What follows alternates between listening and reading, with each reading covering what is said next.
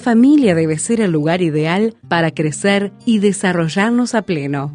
Por ello, Radio Transmundial le invita a mirar nuestra vida familiar con la licenciada Claudia Reyes.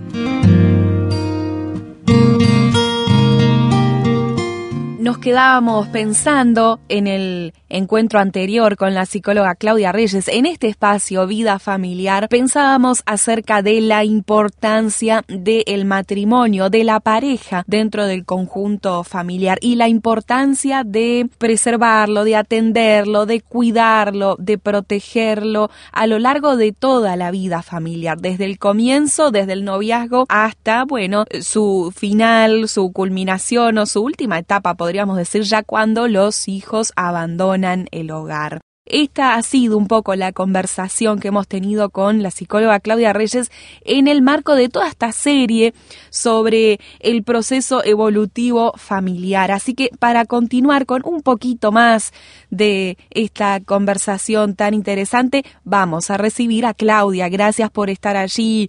Otro programa, Claudia. Hola, es un gusto compartir este tiempo y, dedicar tiempo a, pensar en familia y a pensar en estos temas. Y yo te escuchaba eh, esta idea de que, a medida que va evolucionando la familia va cambiando y va eh, pasando por etapas y la última etapa esta de eh, el envejecimiento, la etapa que se llama nido vacío o en el siguiente nivel, después del nido vacío, que ya viene la etapa de retiro. Y me hacía pensar esto cuando estaba estudiando psicología evolutiva en la facultad, hacía un dibujo siempre la profesora que era este, como una, una gráfica de meseta, ¿no? Arrancaba desde el, bebé que nace, ¿no? Desde el punto, digamos, cero, va subiendo a la etapa de madurez que, que se genera la meseta y después la etapa de envejecimiento que genera la caída hacia volver al, piso de la gráfica, ¿no? y, yo siempre pensaba que estaba mal hecha la, gráfica. A ver. Yo, yo, la miraba y decía, en realidad para los cristianos no es así. Es, es, un punto cero de arranque para nosotros, por lo menos para decir arrancamos en algún lado, vamos subiendo y desde el punto de vista cristiano deberíamos seguir subiendo siempre, porque no se trata de de salud física, sino de un proceso emocional, físico y espiritual también. Claro, claro. Que nos lleva al punto de mayor crecimiento, que es estar en la presencia de Dios. El problema es que para nosotros la vejez y la muerte es un conflicto, porque bueno, como dice la Biblia, ¿no? Es, la, la, separación pero ese aguijón perdió poder sobre nosotros. O sea que en realidad nuestra, nuestra gráfica iría en crecimiento siempre si seguimos en un proceso de crecimiento espiritual y constante.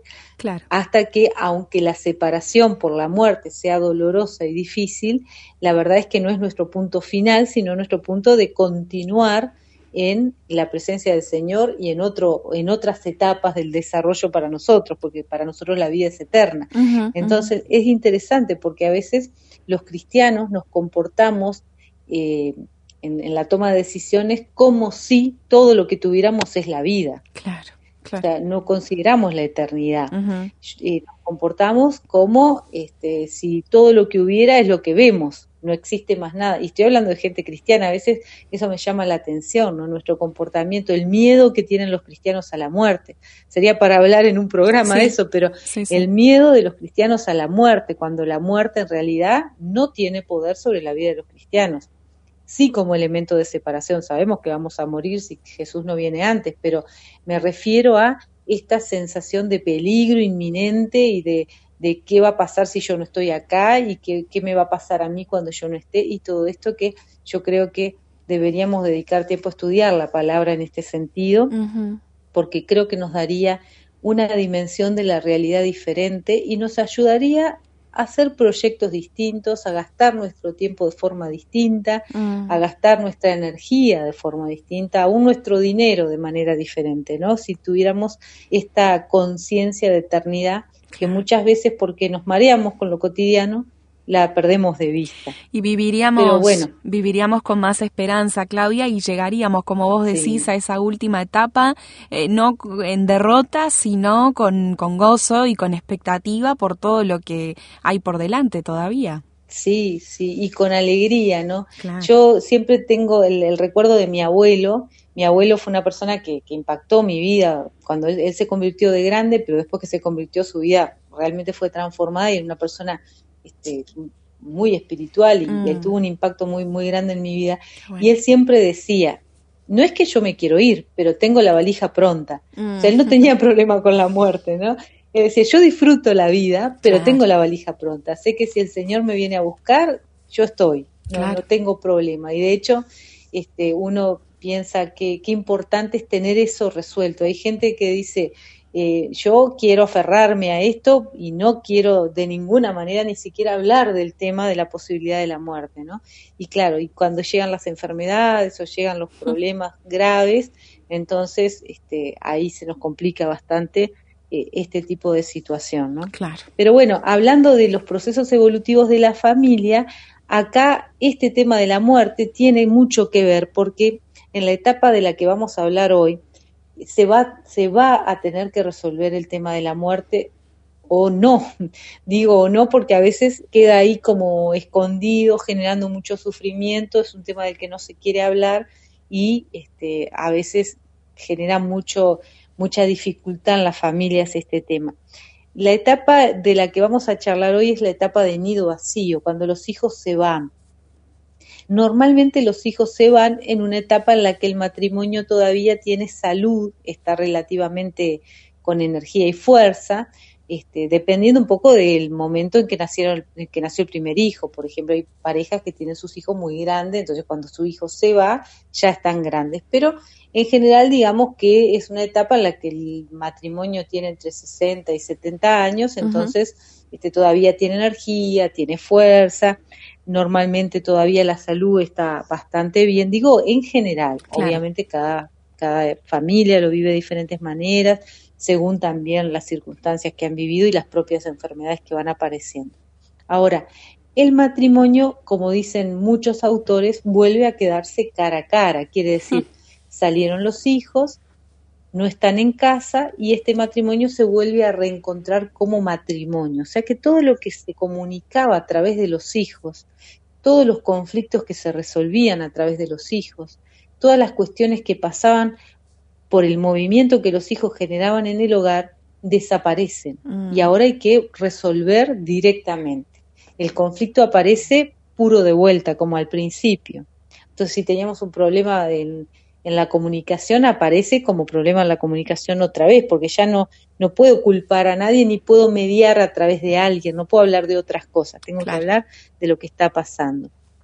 Y hay matrimonios que han logrado ir atravesando las diferentes dificultades, han ido evolucionando con la familia, han aprendido a resolver los conflictos, han negociado cómo manejar el poder, se han acompañado uno a otro, han crecido juntos, se han desarrollado y cuando llegan a esta etapa, este, lo que dicen los autores que han investigado estos temas, y bueno, y uno de los autores que hemos mencionado en otros, en otros programas, Halley, él dice, esta es una etapa donde si el matrimonio sobrevivió y lo hizo bien, resolviendo bien los conflictos, hasta acá no debería haber demasiada dificultad en este proceso, sino que ya están como prontos para poderse conocer bien, relacionarse bien, acompañarse. O sea que no deberían haber serios problemas en la comunicación uno a uno, porque lo aprendieron a resolver a lo largo de la historia de la familia. Ahora, la verdad es que la gran mayoría de los matrimonios no lo logró. No.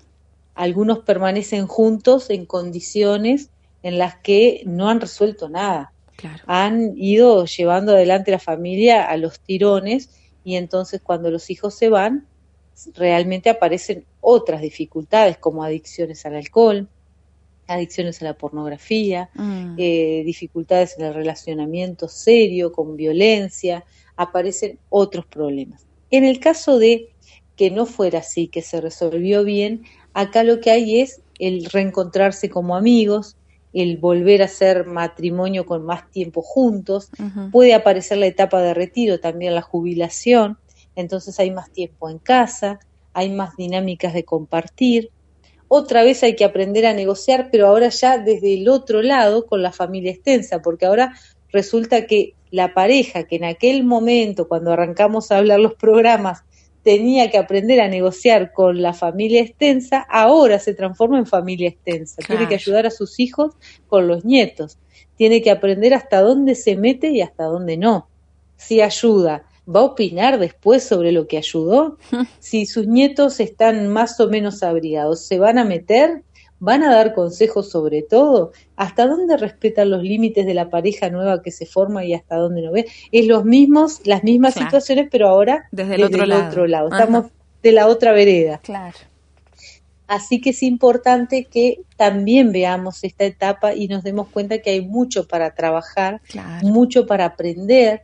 Es una buena etapa de servicio si estamos con la energía y con, la capacidad física, es importante que aprendamos a manejar los tiempos, hay más tiempo libre posiblemente, pero es una muy buena etapa para acompañar, para ayudar, tenemos la experiencia, podemos eh, ayudar a personas que son más jóvenes, que están aprendiendo, para, tenemos el tiempo para dar una mano cuando es necesario, pero siempre con el respeto de que los tiempos de los demás son diferentes, que las experiencias son nuevas para los otros y que por más que tengamos una historia, es nuestra historia y la historia del otro tiene que ser escrita, así que tengo que aprender a respetar su tiempo, a respetar su proceso y aún a respetar que ha ido cambiando todo y que la dinámica es diferente para los otros. Así que es todo un aprendizaje. Bien. También hay algo importante que hay que eh, procesar en esta etapa, que es que la pareja ya está mayor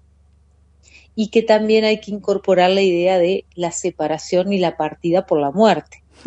Esto es un tema que muchas veces este, se va como procesando a través de diferentes charlas y bueno, para los cristianos siempre es más fácil manejar estos temas, aunque es muy duro y no es sencillo, pero tenemos elementos que nos permiten hacer mejor el proceso y saber que, bueno, eh, lo que acá se empieza a charlar es que alguno de los dos va a partir primero, qué voy a hacer con la soledad, qué voy a hacer con la economía, cómo me voy a manejar con todo esto, cosa que no se había hablado hasta ahora en la pareja, que está, aparece muchas veces, yo como terapeuta muchas veces me encuentro con parejas, matrimonios que plantean, bueno, y si le pasa algo a él o a ella, ¿yo qué hago? ¿Cómo crío a mis hijos? que Pero es más de la fantasía y hasta de una fantasía negativa en, esta etapa es una realidad posible.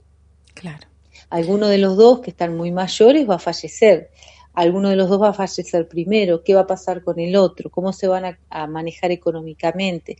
¿Cómo manejan la economía con el tema de los hijos? Cómo, cómo, si hay empresas familiares, cómo se manejan las empresas familiares, que eso genera bastante conflicto también.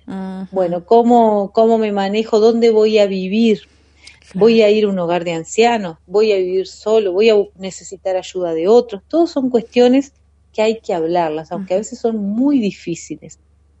Y las personas más jóvenes, acompañando a personas mayores, tienen que dar el lugar para que se hable de estos temas. Ah, a veces el papá o la mamá mayor le dice al hijo, mira, yo quiero hablar de este que cuando yo no esté, cuando yo fallezca, y el hijo, no, no, no, no, no, pero falta mucho, es un tema que ya lo hablaremos más adelante. No, es un tema que hay que hablar cuando la persona quiere hablar. Mira.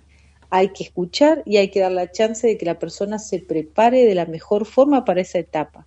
Así como decíamos, es como un viaje y tenemos que aceptar que ese viaje se va a dar cuando sea el momento que Dios establezca, pero tenemos que dejar que la persona se prepare de la mejor manera y acompañarle en ese proceso. Y si nosotros no podemos, tenemos que buscar a alguien que ayude en eso, pero es importante que la persona pueda hablar de su, de su tiempo de madurez, de su tiempo de vejez y aún de su tiempo de no tener la capacidad de cuidarse o cuando fallezca. Entonces necesitamos dar esa chance de hablar de esos temas. Bien.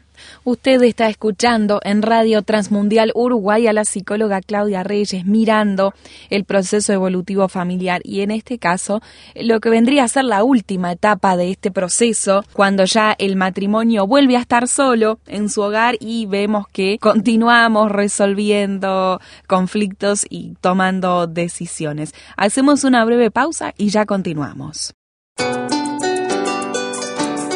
Estamos contigo donde vayas. Radio Transmundial Uruguay, comunicando esperanza al mundo.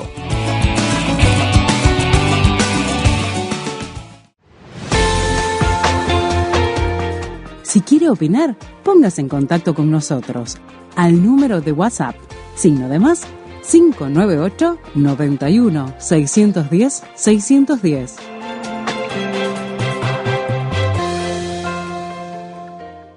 Incluso en la última etapa del proceso familiar, cuando el matrimonio vuelve a quedarse solo en su hogar porque los hijos han crecido, han formado sus propias familias, cuando llega el tiempo del retiro laboral también, incluso en esta etapa que algunos no le dan mucha importancia o no la valoran mucho, bueno, incluso en este periodo es necesario que la pareja tome decisiones, que invierta tiempo, invierta trabajo, que resuelva conflictos. Y también, Claudia, nos decías en el bloque anterior que si a su tiempo el matrimonio fue tomando buenas decisiones, también podemos hablar de que este es un momento de cosechar y disfrutar de las buenas decisiones que se tomaron y los conflictos que se fueron resolviendo a su debido tiempo. Sí, porque también es una etapa de cosecha, ¿no? Es la etapa en la que cuando se generaron buenos vínculos en la vida familiar, se sembraron valores, se, se sembró cuidado y amor, buena comunicación, es la etapa en la que todo eso empieza a volver, porque los hijos, la calidad de los vínculos que se, que se entablaron en el proceso histórico de la familia, a lo largo de la historia de la familia, ahora va a volver en el, en el cuidado de los hijos. O sea, los hijos se van a transformar en los cuidadores, en los que acompañan, en los que están, y en realidad eso no va a depender tanto de los valores de los hijos que ellos hayan incorporado solos, sino que en realidad eso depende de los valores de la familia que se dieron a lo largo de la historia.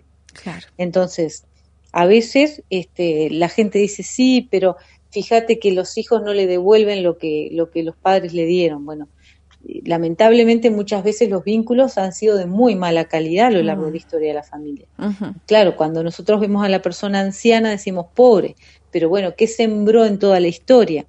Entonces nosotros como cristianos sabemos que hay que ir más allá de todo eso y que más allá de que lo capaz que los padres no fueron tan eficientes en generar buenos vínculos saludables, se equivocaron, cometieron errores, o es más, fueron abandónicos, negligentes, no lograron este, cuidar bien a su familia y hasta capaz que lo hicieron con intencionalidad, fueron egoístas.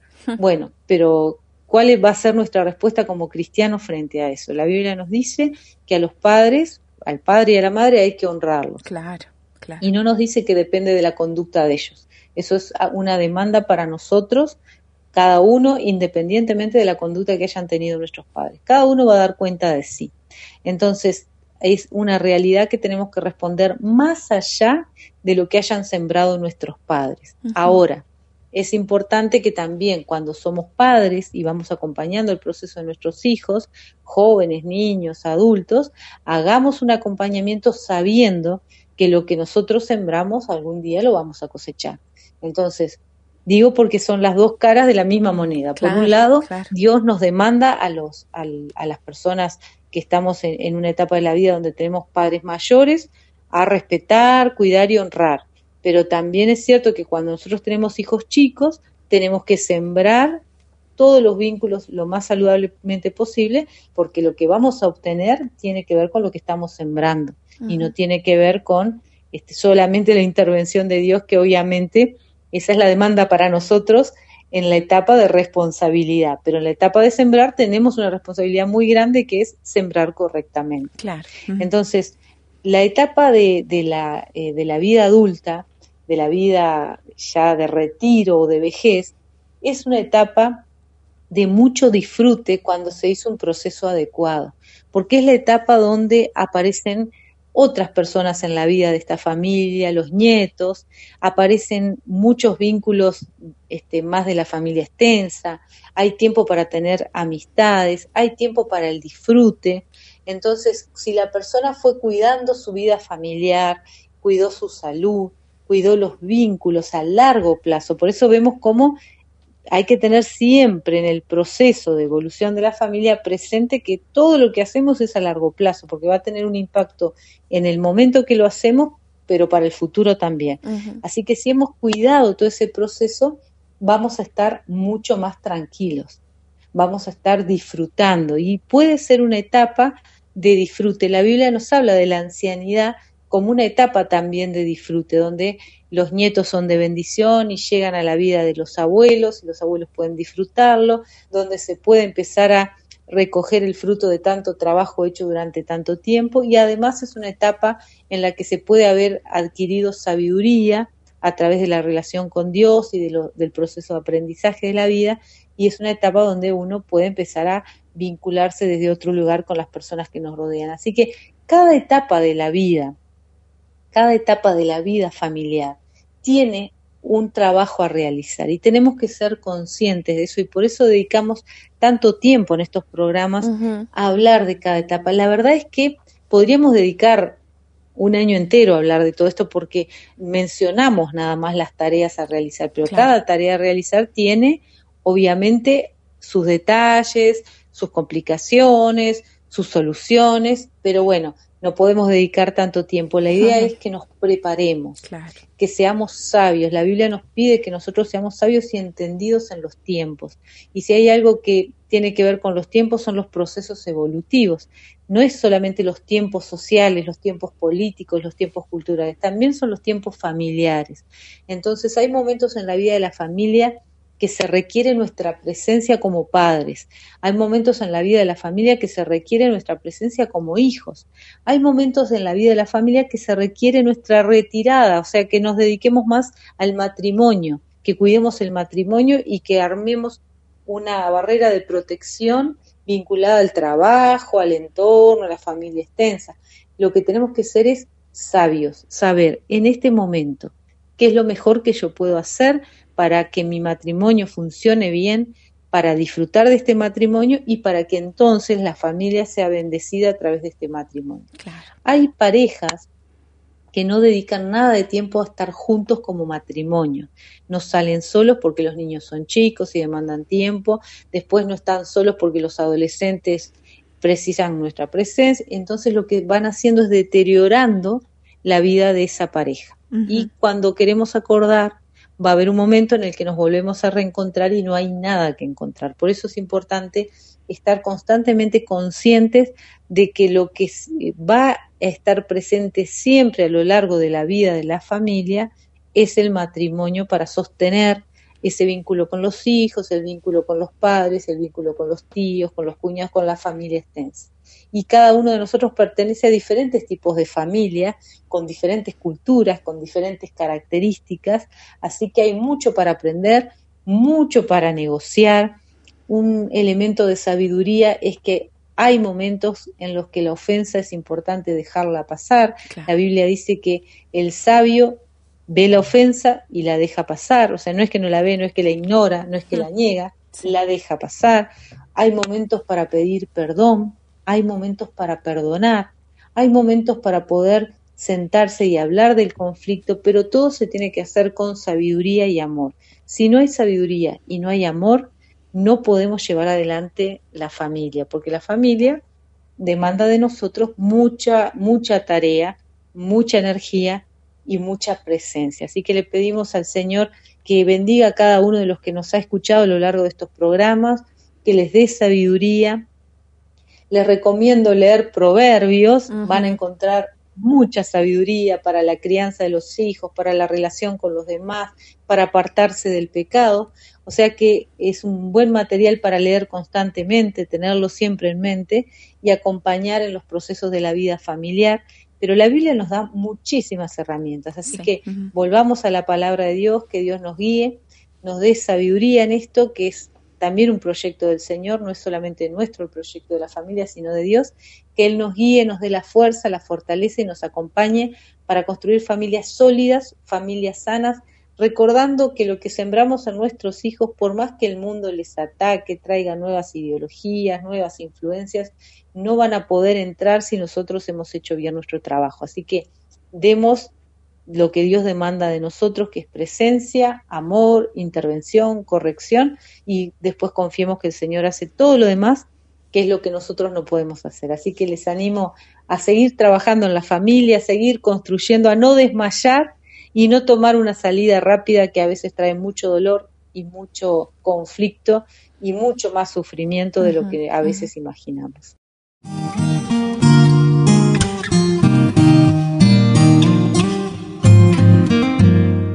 Queremos darte muchas gracias, Claudia, por estas charlas tan lindas, tan interesantes, tan ricas que has compartido con nosotros durante más de un mes prácticamente. Y como tú decías, esperamos entonces que el oyente que está allí escuchando pueda retener, aunque sea un poquito de esto, aplicarlo al proceso que está transitando en este momento y, ¿por qué no, también apropiarse de esto para bendecir a otras familias, a matrimonios, a parejas que quizás estén necesitando un buen consejo. Muchas gracias, Claudia. Te esperamos la próxima. Hasta la próxima. Que Dios les bendiga.